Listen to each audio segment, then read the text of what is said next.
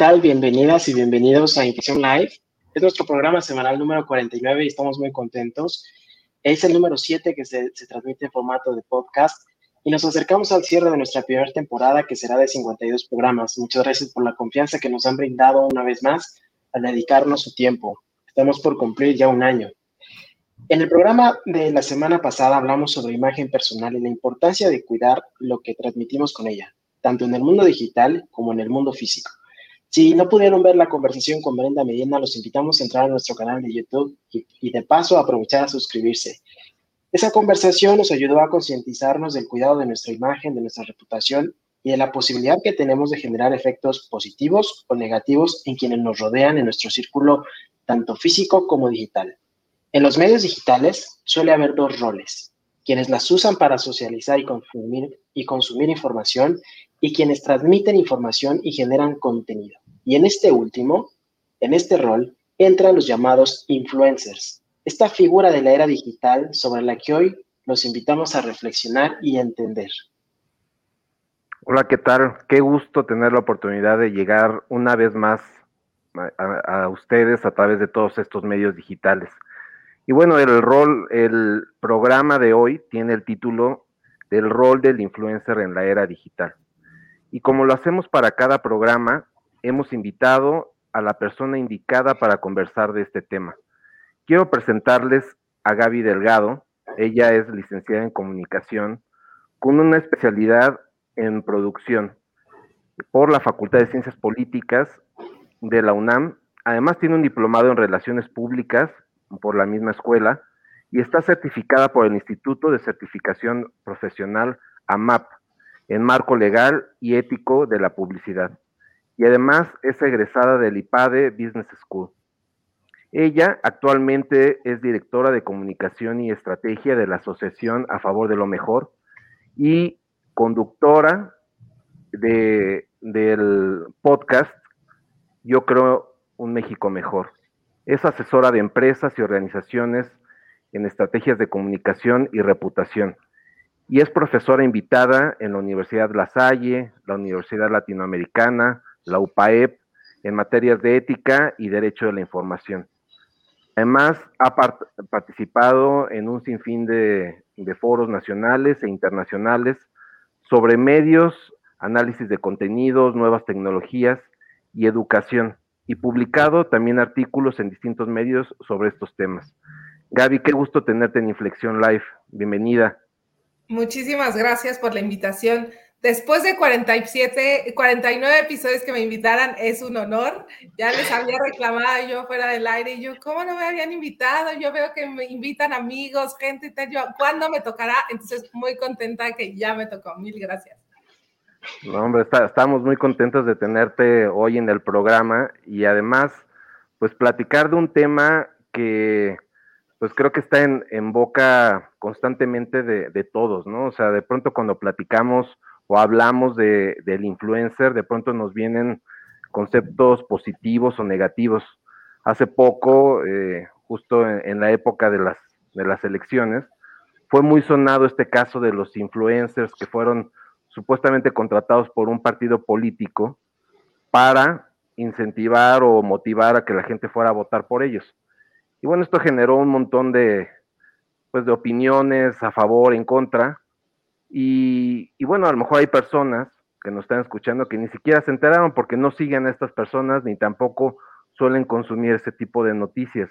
Y justamente por eso quisiéramos arrancar para partir del mismo, pues, digamos, de, de, la misma base todos, que, que nos ayudaras a, a definir qué es, qué es un influencer. O sea, quiénes entran en esta categoría o cómo, cómo, alguien se considera que es un influencer? Pues mira, según el diccionario, la gente que se dedica justo al marketing digital, se dice que el influencer es aquella persona que tiene cierta autoridad o credibilidad respecto a un tema. Esto potenciado muchísimo por las redes sociales, ¿no? Es decir, que puede ser autoridad a lo mejor en temas deportivos, en un tema de cocina, en temas noticiosos, eh, que pueda tener gracias a esa autoridad en sus temas, pueda ser un ejemplo o te pueda tener, gracias a estas redes sociales, un número importante o no importante de seguidores, ¿no? Pero a mí me gusta quedarme con este tema de credibilidad o autoridad en ciertos temas, porque creo que esto es importante para la reflexión, ¿no? O sea, cuando decimos quiénes son, a mí me gusta el concepto influencer, pero también me gusta el concepto generadores o creadores de contenido, ¿no? Porque eso nos lleva también a ubicar, o sea, a todos nos gusta o nos gustaría ser influenciadores, ¿no? O sea, ah, yo soy un influencer porque entonces soy esta autoridad en un tema. Pero me parece que hay incluso gente que lo es, que sí tiene cierta influencia, autoridad o credibilidad, que el concepto no le gusta, ¿no? O sea, es como presuntuoso decir, yo soy influencer, ¿no? Hay gente que no lo es y le gusta, le gustaría que se lo dijeran, ¿no? Pero me parece que lo podríamos generalizar también hacia creadores de contenido con cierto número de seguidores. Sí, y ahora que lo estás mencionando, mencionaste algunas palabras como influencia, eh, autoridad, reputación, dominio, conocimiento. Se me vienen a la, cabeza eh, conceptos parecidos al liderazgo. Claro. Y aquí quiero preguntarte cómo se conecta el liderazgo, o mejor dicho, si se conecta con el liderazgo, el rol de un influencer, de un influenciador. Es que mira, yo creo que sí se conectan porque de alguna manera, o sea, estamos hablando de que son los nuevos líderes de opinión, ¿no? O sea, y ahí digamos que el liderazgo está en la parte mediática o digital.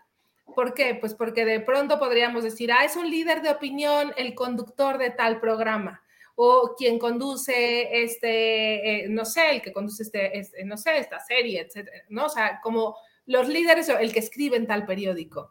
Ahora el líder, ese liderazgo se lo delegamos o se comparte, ¿no? Con estos influencers o creadores de contenido que están más bien en plataformas digitales yo creo que ahora hemos visto y que todos notamos que de pronto gente que tenía muchísima reputación porque habían sido conductores de noticieros, de ahora ya están migrando a otros a otras plataformas, ¿no? O sea, no solo qué bueno que tengas tu, tu, noticiero de las 3 de la tarde o de las 2 o a la hora que sea, pero eso tiene que estar acompañado de lo que haces en Twitter y en Twitter también quiere ser una voz de autoridad o, ahora en Instagram, o ya ni decir en, este, en TikTok, ¿no? Que ahora también, y de pronto tienes a gente que decías, a ver, ¿de cuándo acá el comentarista más relevante y el serio de la corbata ahora está haciendo TikToks?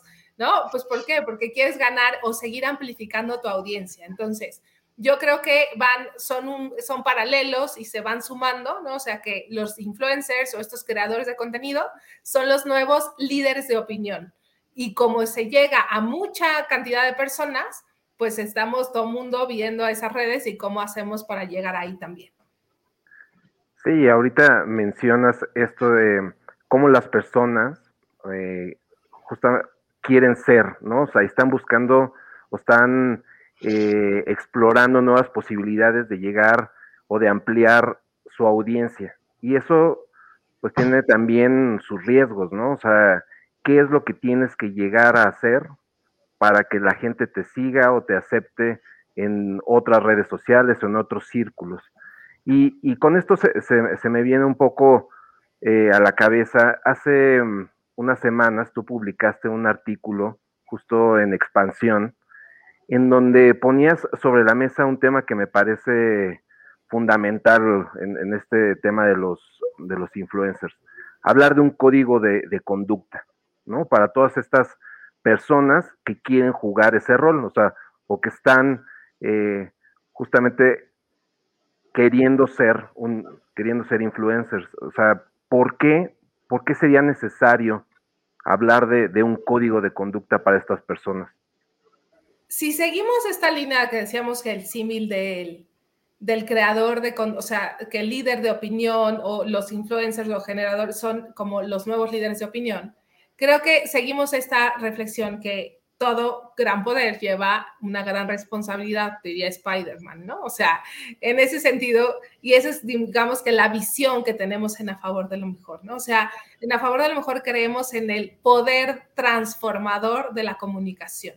¿Y cómo puedes a través de estos mensajes, de los mensajes que llegan a millones de personas y que llegan a audiencias específicas, hacer que tu impacto sea positivo en el otro. Entonces, yo en ese sentido diría, a ver, hay dos caminos, ¿no? O sea, quien quiera utilizar la comunicación, que quiera usar la red, o sea, en general la comunicación, ¿no? O sea, quien tiene un micrófono, cual sea, o quien tiene, por ejemplo, una, este, no sé, una, un blog, una página, o el que escucha es conductor de un noticiero, o el que transmite algo en Instagram.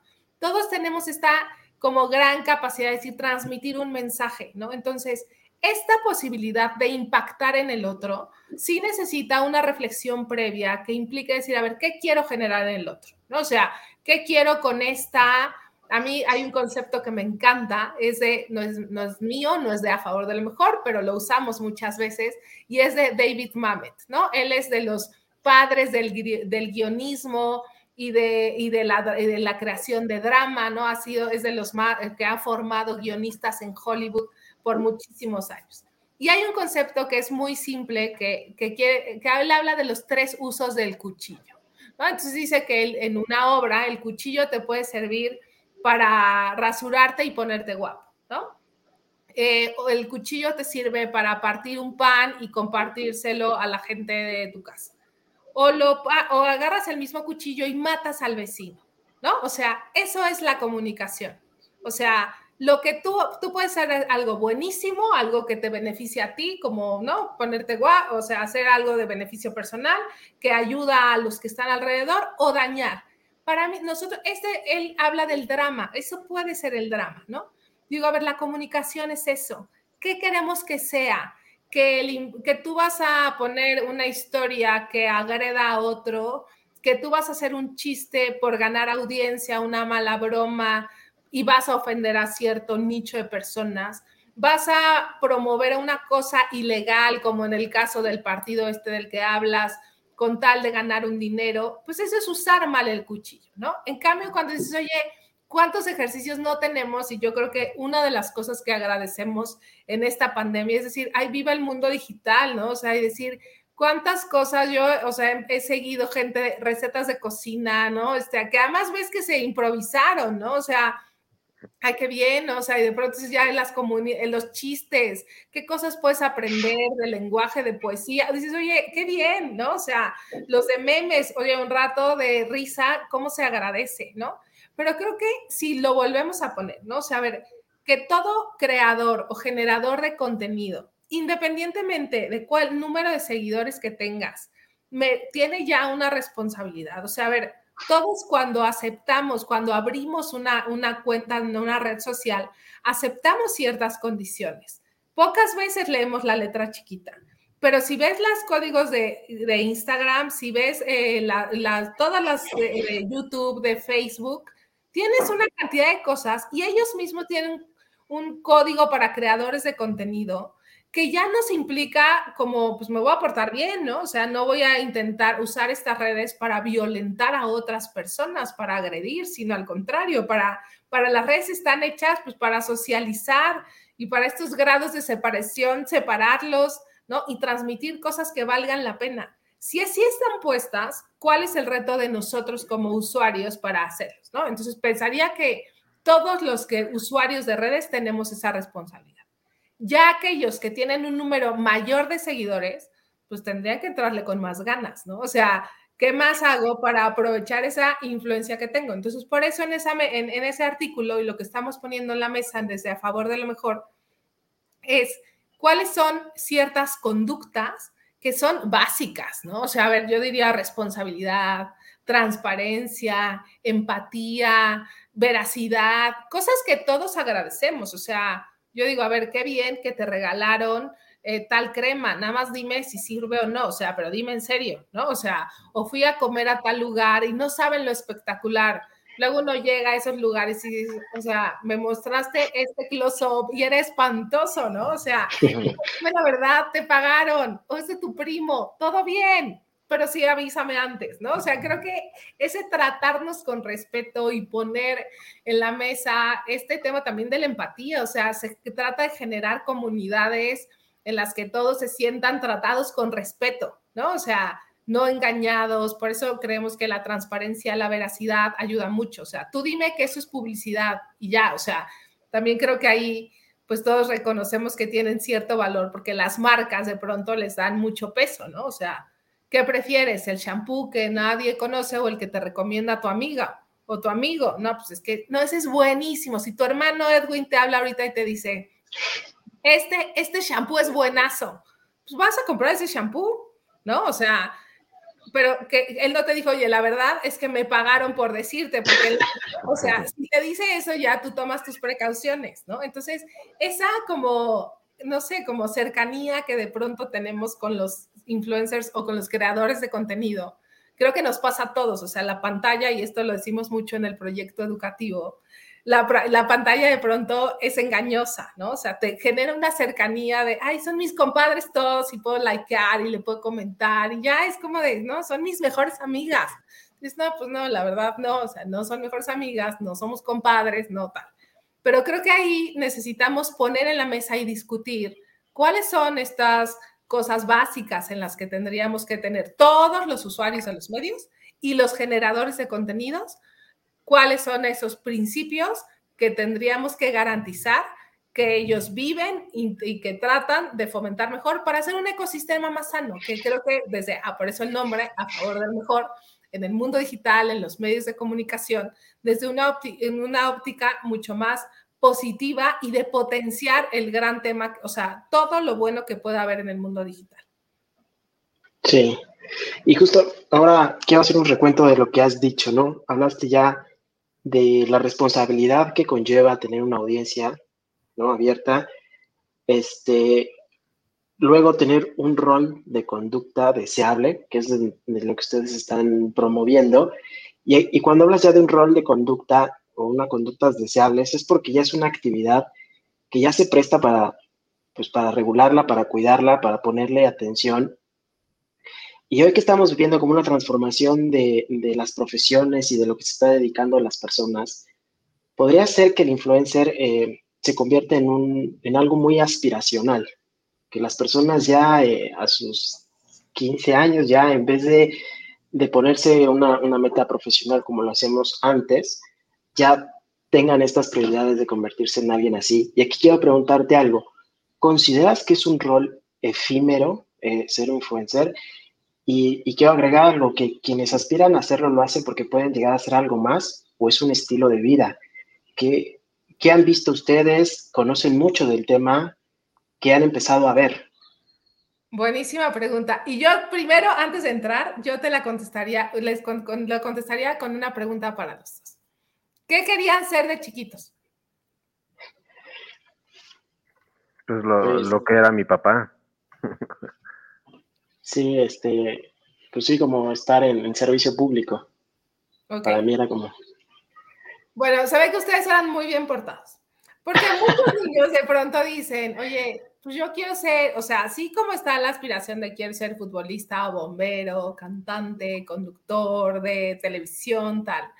A mí me parece que, que estamos viviendo un momento en el que el ser influencer o ser youtuber, nosotros en A Favor de la Mujer empezamos, y de hecho hace unos años, o sea, yo no sé, hace cuatro años, yo eh, escribí un artículo sobre los siete mandamientos si quieres ser, si, tú, si quieres ser youtuber.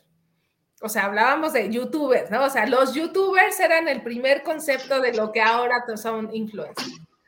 Eh, y creo que, que nosotros de pronto si decimos, ¿no? O pensamos que, ah, sí, ya los, solo, todo mundo quiere ser influencers, no son como nosotros la verdad estaríamos en un error, porque, porque mucha gente y muchos niños siguen pensando, o sea, siguen soñando con el, son los nuevos futbolistas o el nuevo conductor de televisión que, que en nuestras épocas se daba, ¿no? Entonces, eso primero.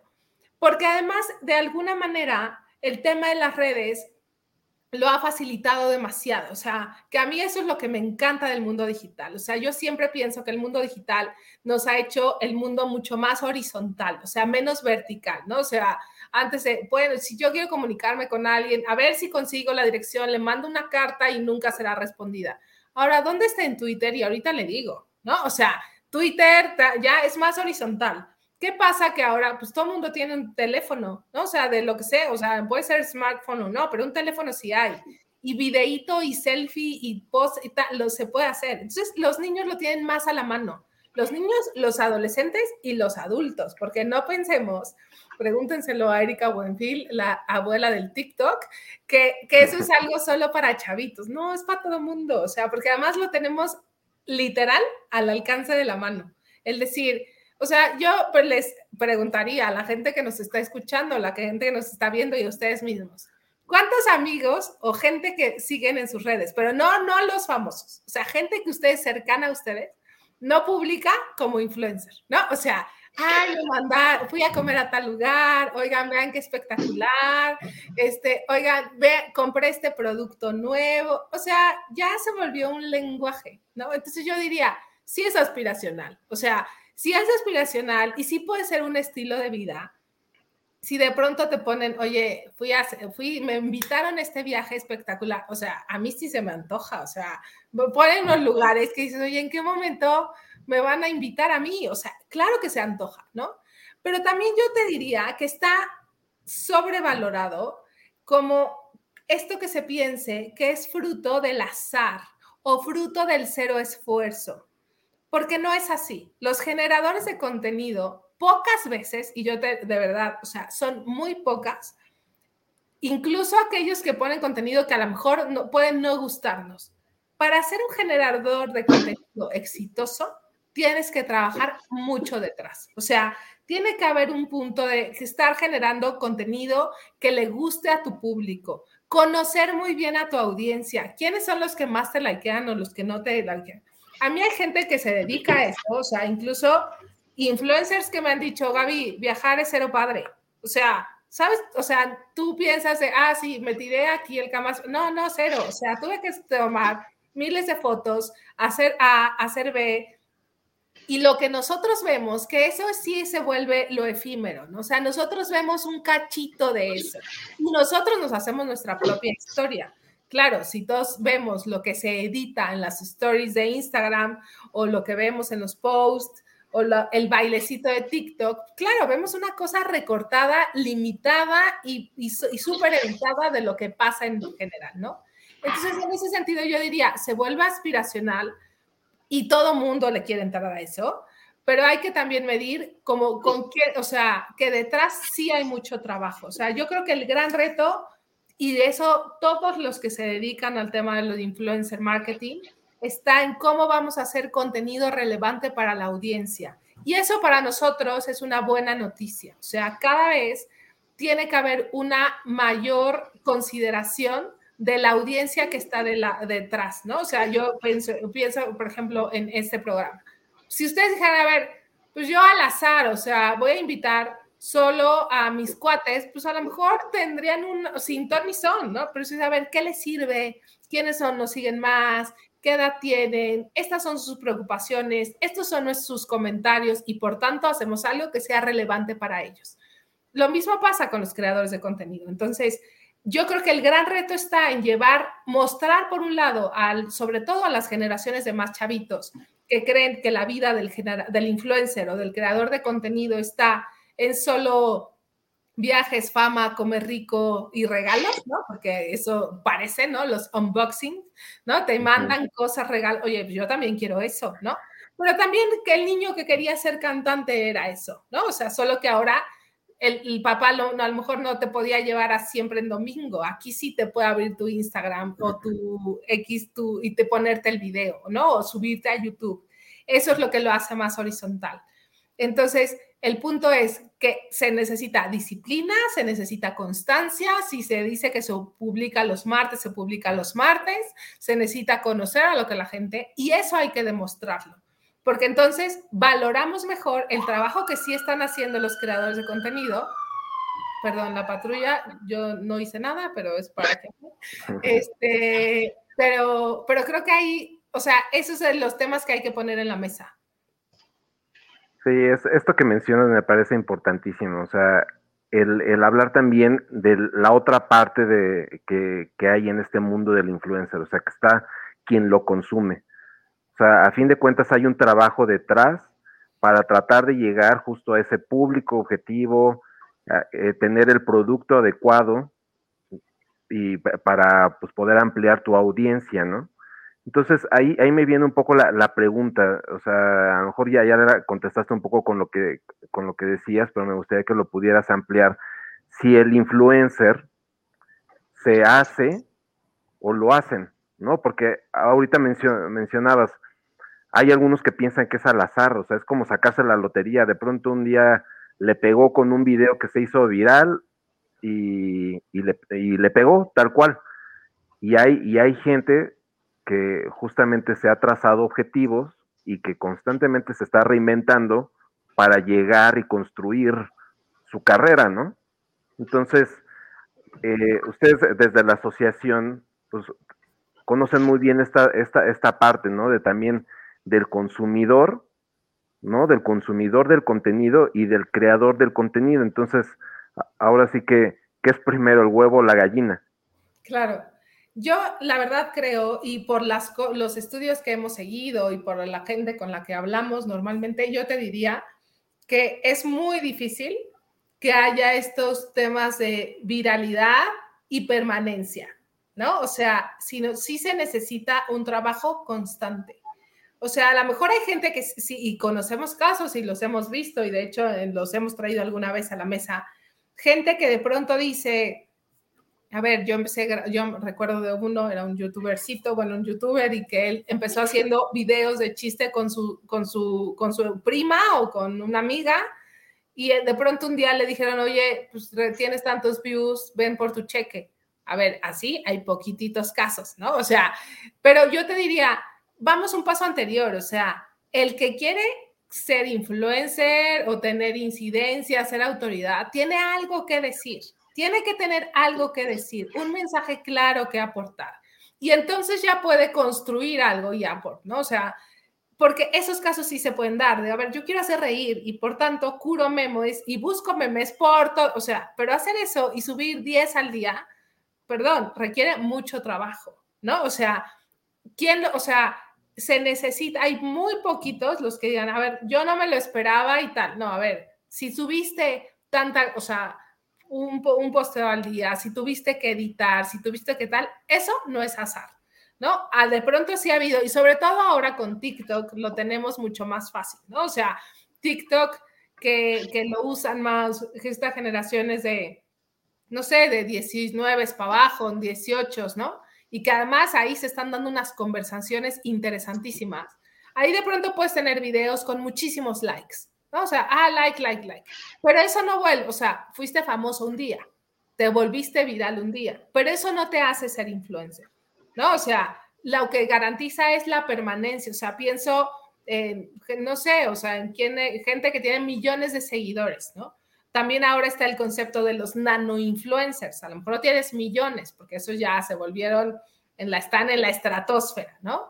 Eh, pero hay nano influencers que todos tienen mucho trabajo detrás. Entonces, se hacen a través de, lo, de la constancia y de una consideración, repito un poco con lo que decía en la pregunta anterior, una consideración de lo que le puede gustar a su público. Sí, y justo ahora que lo, mencionas, eh, me parece importantísimo porque muy pocas veces se dice que es una actividad que ya se ha profesionalizado y que requiere mucha disciplina, mucha constancia. Qué bueno que lo dijiste que no es, no es al azar, requiere mucho esfuerzo, es la cara de la moneda que se debe demostrar también. Y el hecho es que la figura del influencer existe y es importante hoy, hoy en día. Y lo dijiste ya un poco, el influencer debería de compartir cosas relevantes que aporten a su público, pero quiero preguntarte algo, o si ustedes ya lo han reflexionado, ¿cuál debería de ser el rol social de un influencer o cuál sería eh, lo deseable? Pero hablo en términos de un, de un rol social, como todas las profesiones, tienen un rol, algo que aportar a, la sociedad. ¿Cuál debería de ser? Sí, justo en, la, en esta creación o promoción de este código que nosotros hablamos, justo esa es la gran perspectiva o la aportación que tiene que tener. Da igual que tú quieras eh, entretener solamente, que quieras hacer reír, que quieras que la gente baile o lo que, cualquier cosa, porque hay una, además, la diversidad de géneros es gigante. Pero lo que no puede pasar es que no trates con respeto al otro. Que no, o sea, lo que tiene que estar sí o sí es como, como tú bien dices, Edwin, en todas las profesiones. O sea, hay básicos, ¿no? O sea, decir, a ver, un médico, ¿no? O sea, pues tiene que haber un, punto de respeto, o sea, de respeto a la vida, ¿no? O sea, y por eso le, apostamos y por eso curamos y salvamos vidas, ¿no? Lo mismo que el abogado, que, a ver, pues tiene un tema de justicia, ¿no? Tal. Yo creo que en, los generadores o creadores de contenido, el tema del respeto y la responsabilidad es vital, porque entonces eso ya te crea un marco de actuación que te permite crear lo que tú quieras, ¿no? Pero tienes que estar siempre respetando al otro, por tanto no le puedo mentir, le tengo que hablar con veracidad, pues tengo que ser empático, o sea, tienes este marco de actuación que te permite generar lo que quieras, pero entonces no, yo sé que lo tengo que hablar de manera transparente, sé que no le voy a promover algo que yo no compraría con mi dinero, sé que no le voy a invitar a algo que porque sea ilegal o que sea absurdo, ¿Por qué? Porque tengo un código de actuación número uno que tiene que ser acorde a mis valores personales. O sea, creo que ahí la reflexión está, y por eso me encantó el tema, en que nosotros tendríamos que estar siendo exigentes de exigiendo coherencia dentro a la gente que está en las redes, ¿no? O sea, a la gente que seguimos, a la gente que publica cosas y a ver, esto no es coherente, o sea, un día eres vegana y al otro día me publicas tal cosa, pues no, a ver, se ve que te pagaron durísimo, ¿no? O sea, o a la inversa, ¿no? O sea, ahora resulta que eres de tal partido, al día siguiente de tal otro, o sea, ¿qué, ¿cuáles son las cosas que no podríamos permitir, ¿no? Y entonces pensaría que respeto, o sea, responsabilidad y plena conciencia de, del impacto que, que lo que genera estar en estas pantallas, y eso yo creo que además es, es maravilloso, o sea, si lo ves así como un respeto, decir, qué bien, por el que me siga, uno o dos likes, ¿no? O sea, quien fuera, o sea, cualquier persona merece toda, o sea, hablarle con todos, a nadie nos gusta sentirnos tratados como tontos, ¿no? O sea, apelar a la inteligencia del otro, apelar al bien, ¿no? O sea, creo que eso, aunque suene un poco idealista y hippie, creo que deberíamos fomentarlo y todos lo agradeceríamos también, ¿no? O sea, un tema también de ser colaborativos. Yo creo que los generadores de contenidos o los influencers en general son muy colaborativos, o sea, casi te diría que es uno de los puntos que no puede faltar para que les vaya bien, ¿no? O sea, se tienen, se van apalancando unos con otros, se etiquetan, se tal, o sea, eso ayuda mucho. Entonces, apelando a eso, me parece que tenemos un rol social muy bueno. Además, Creo que otra parte es ser voceros de causas que valen la pena ser contadas, ¿no? O sea, hay gente que sí lo hace, hay gente que da espacios de, yo creo que todos vimos también de pronto en este tema de la pandemia, ser voceros de, a lo mejor, de, de negocios que no tenían acceso a publicidad. Oigan, me llegó, fui a esta tiendita, no dejen de ir a ver, tal. Ese es el poder ser voceros desde cosas así hasta causas, ¿no? O sea, que, podamos cada vez encontrar estas vocerías de las causas que cada uno tenga y que les parezcan relevantes, creo que todos lo agradeceríamos también. Sí, la, verdad es que es un tema todavía que se tiene que ir construyendo, o sea, así como ahorita eh, mencionabas el, pues el, abogado, el doctor, bueno, si este es un rol, una actividad, una pues una profesión que ya está en el mundo actual, en esta, en esta era digital, pues ah, tendrá que ir madurando, ¿no? Y, también, eh, pues nos toca a la sociedad poner de nuestra parte para, para que así pase, ¿no? Así como, como a los doctores a, lo mejor pues dejas de ir a, un, a un doctor o a cuando no se comporta de, la forma como esperarías, pues también algo pudiéramos hacer como sociedad. Y, antes de, despedirnos y que ha sido un gusto tenerte en el programa, muchas gracias por, por aceptar la invitación, me, gustaría preguntarte sobre esto, o sea, que no, pudieras dar una recomendación o recomendaciones a todas las personas que nos están viendo y que nos están escuchando de cómo pudieran involucrarse justamente para ir moldeando esta figura del influencer.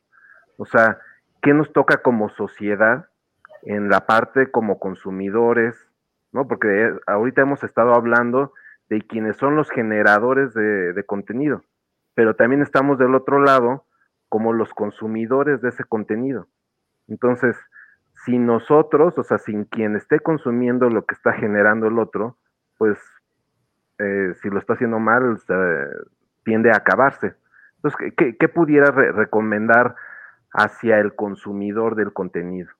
A ver, yo pensaría en dos líneas que, me parecen relevantes, ¿no? La primera sería que, que nada, o sea, en este mundo digital y en esta horizontalidad, eh, cada, cada punto cuenta. ¿A qué me refiero? Cada like, cada compartir, cada comentario, cada guardado, cada cosa que hacemos a la hora de interactuar con esto cuenta, ¿no? O sea, véanlo en un video de YouTube, sigan, suscríbanse a nuestro canal, ¿no? ¿Por qué? Porque eso cuenta, o sea, porque eso ayuda a generar más ruido.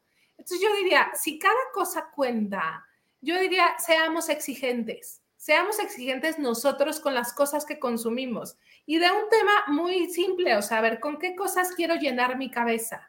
¿Con cuáles son esta, qué cosas son acordes a la cosmovisión que yo tengo? O sea, a los valores que tengo, a la forma de percibir el mundo. Pues de pronto dices, ay, es que todo el mundo empezó a seguir a tal persona. A lo mejor dices, me cae pésimo, ¿no? O sea, hoy, no, la verdad no sé ni por qué lo sigo, porque sus recetas, ni soy vegana, ¿no? ¿Por qué sigo estas recetas, ¿no? O sea, o esta música ni me gusta. Entonces pensaría que ahí necesitamos crear un primer filtro nosotros de exigencia para decir, a ver, que tenga aquellas cosas que sé que me aportan, que van a aquellas, cosas acorde a esa, los valores que tú tienes y a las cosas que te gustan o no te gustan del mundo y de la vida, ¿no? Entonces, pensando en eso, pues porque al final dejan mensajes que sí te dejan alguna huella, ¿no? O sea, que tú vas diciendo apruebo o desapruebo. Pienso que ese es un primer filtro de selección, o sea, que, que eliges a quién sigues, cómo lo sigues, tal. Y luego la manera en que interactúas, o sea, yo la verdad soy, no soy de las que están a favor de eh, pon ahí tu comentario si estás en desacuerdo. Yo pienso, digo, a ver, pues no lo sigas, vete a alguien que sí esté de acuerdo, o sea, no llenemos el ciberespacio de hate, ¿no? O sea, no pongamos más odio ahí de lo que ya se da en conversaciones en Twitter, Instagram y tal. Entonces, eso es lo que creo que, que al final nos puede ayudar un poco para, para ir seleccionando. Y la segunda pensaría, la segunda línea es saber que todos somos influencers de algún sentido. Y en el artículo que tú mencionas, y nosotros desde a favor de lo mejor lo llamamos, a ver, todos los usuarios del mundo digital, de hecho tenemos un programa así llamado Influencer con S, todos somos seres de influencia, o sea, todos influimos en las demás personas, en lo que tú publicas, en el comentario que haces, en la foto que tal, eso ya genera influencia, genera impacto, o sea, nadie sube una, un post a Facebook o a Instagram pensando en que solo lo quieres ver tú, o sea, quieres generar que en el otro, pues que, ay, qué bien, ¿no? Un like, dos likes, o sea, si no, pues te lo mandarías a un grupo de WhatsApp, se acabó, ¿no? O a tus amigos o a tu familia.